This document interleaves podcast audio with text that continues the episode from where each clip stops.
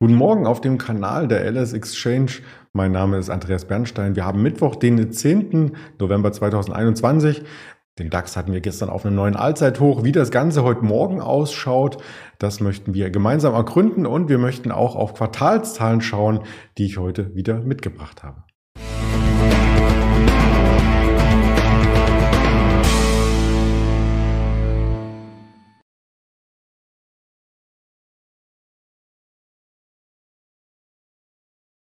So schaut das Ganze von der Präsentation her aus. Also der DAX weiter über der 16.000 und an Unternehmen habe ich Quartalszahlen von BioNTech mitgebracht und möchte über die General Electric sprechen, denn da gibt es einen Firmenumbau, den größten der Geschichte. Ja, so viele Firmenumbau hat man ja normalerweise auch nicht und Heute Mittag möchte ich dann mit dem Händler Kai von der LS Exchange sprechen gegen 11 Uhr, 11.30 Uhr über unter anderem die Marktverfassung und die Softbank-Aktie. Also da wird es auf jeden Fall äh, spannend und spannend ist es auch beim DAX über der 16.000, denn gestern sah man gleich zum Handelsstart, dass die 16.000 erneut verteidigt wurde. Also in dieser Woche waren wir noch nicht unter 16.000, ähm, konnten dann direkt loslegen und nach oben ansetzen bis in den 16.075er, 16.080er Bereich. Das war auch das Allzeithoch, das bisherige Allzeithoch, muss man sagen, weil das Allzeithoch gestern eben neu definiert wurde. Und diese neue Definition, ähm, ja, die haben wir uns ähm, gestern angeschaut vor dem Hintergrund der Daten, die es gab. Und die Daten, die waren schon sehr beeindruckend, nämlich vom ZEW-Index. Der ZEW-Index hat gestern überraschend zugelegt. Fünf Monate war er im Minus hat immer etwas nachgegeben. Das sind die Konjunkturerwartungen, die von Finanzexperten und Volkswirten wieder gespiegelt werden für Deutschland und die EU.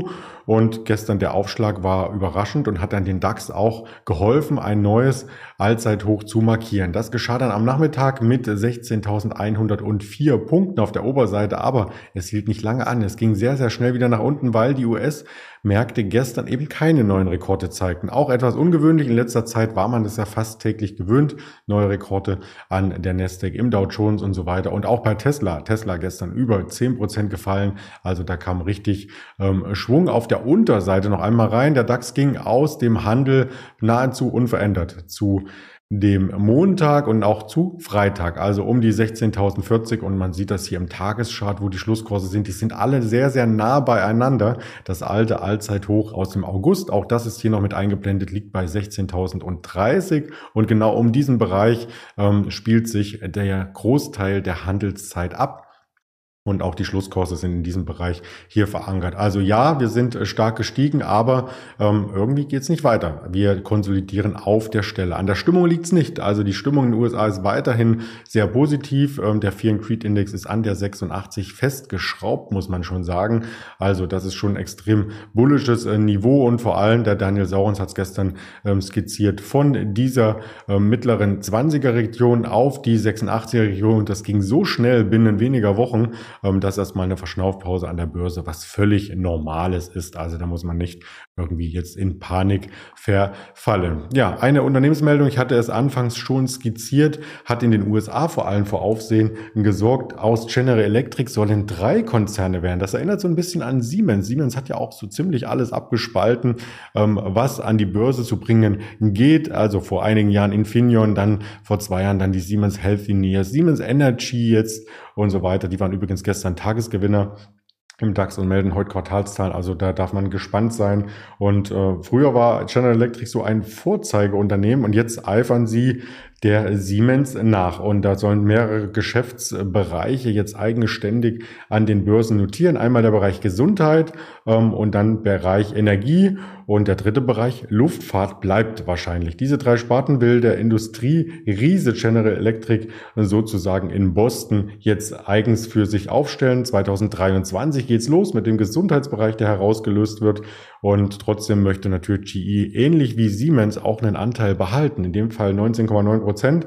Und ein Jahr später sollen dann die erneuerbaren Energien, Energieerzeugung und Digitales zusammengefasst werden, also 2024.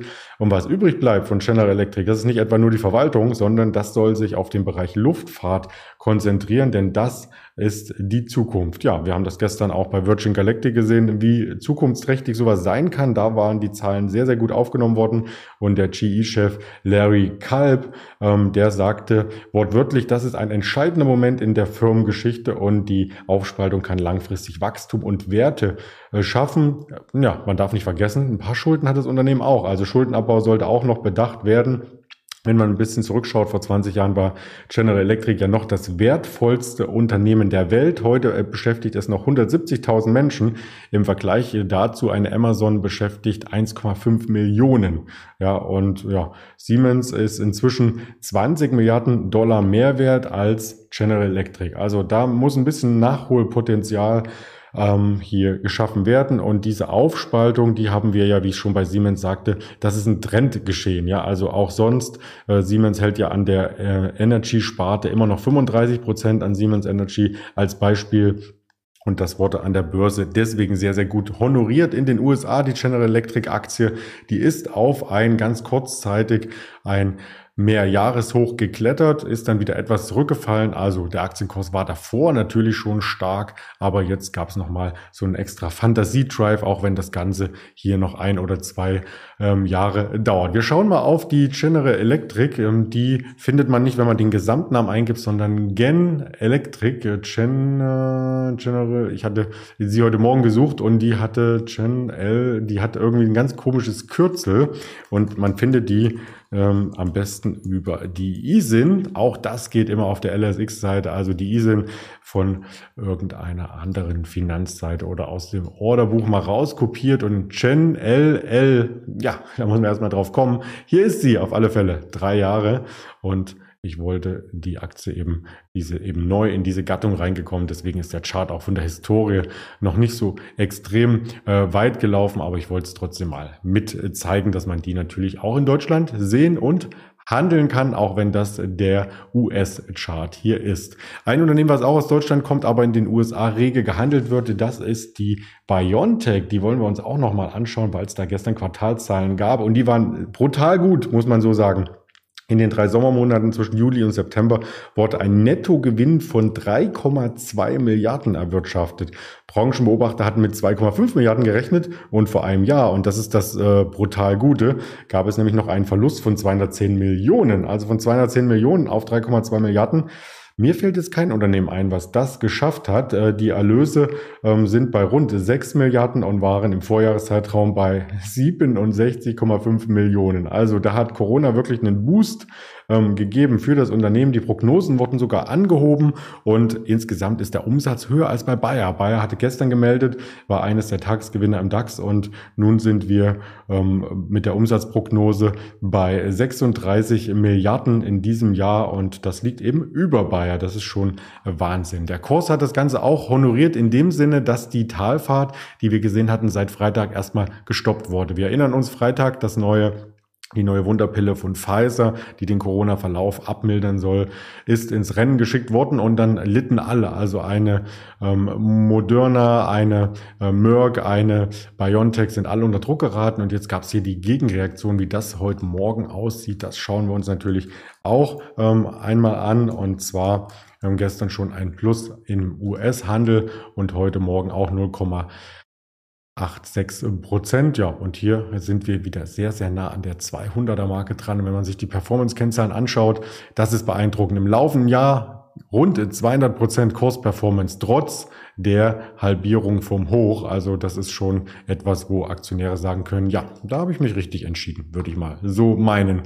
Weitere Quartalszahlen gibt es heute und zwar eine ganze Menge. Wir haben heute Morgen die Allianz, die E.ON, die Siemens Energy, ich erwähnte es schon, und aus dem DAX ebenfalls noch die Infineon und die Adidas, also fünf DAX-Unternehmen aus der zweiten Reihe, die Home24, SMA Solar, ganz spannend, LEG Immobilien, Heidelberger Druckmaschinen und auch eine Cranke ähm, und Leoni natürlich nicht zu vergessen. Und gegen Abend gibt es noch die Morphosis und nachbörslich die Walt Disney Zahlen im Wirtschaftskalender die Verbraucherpreise aus Deutschland sind schon durch. Die gibt's auch nochmal aus den USA 14.30 und als Besonderheit heute 14.30 Uhr die Erstanträge auf Arbeitslosenunterstützung. Da morgen in den USA ein Feiertag ist, äh, werden die Daten hier entsprechend vorgezogen.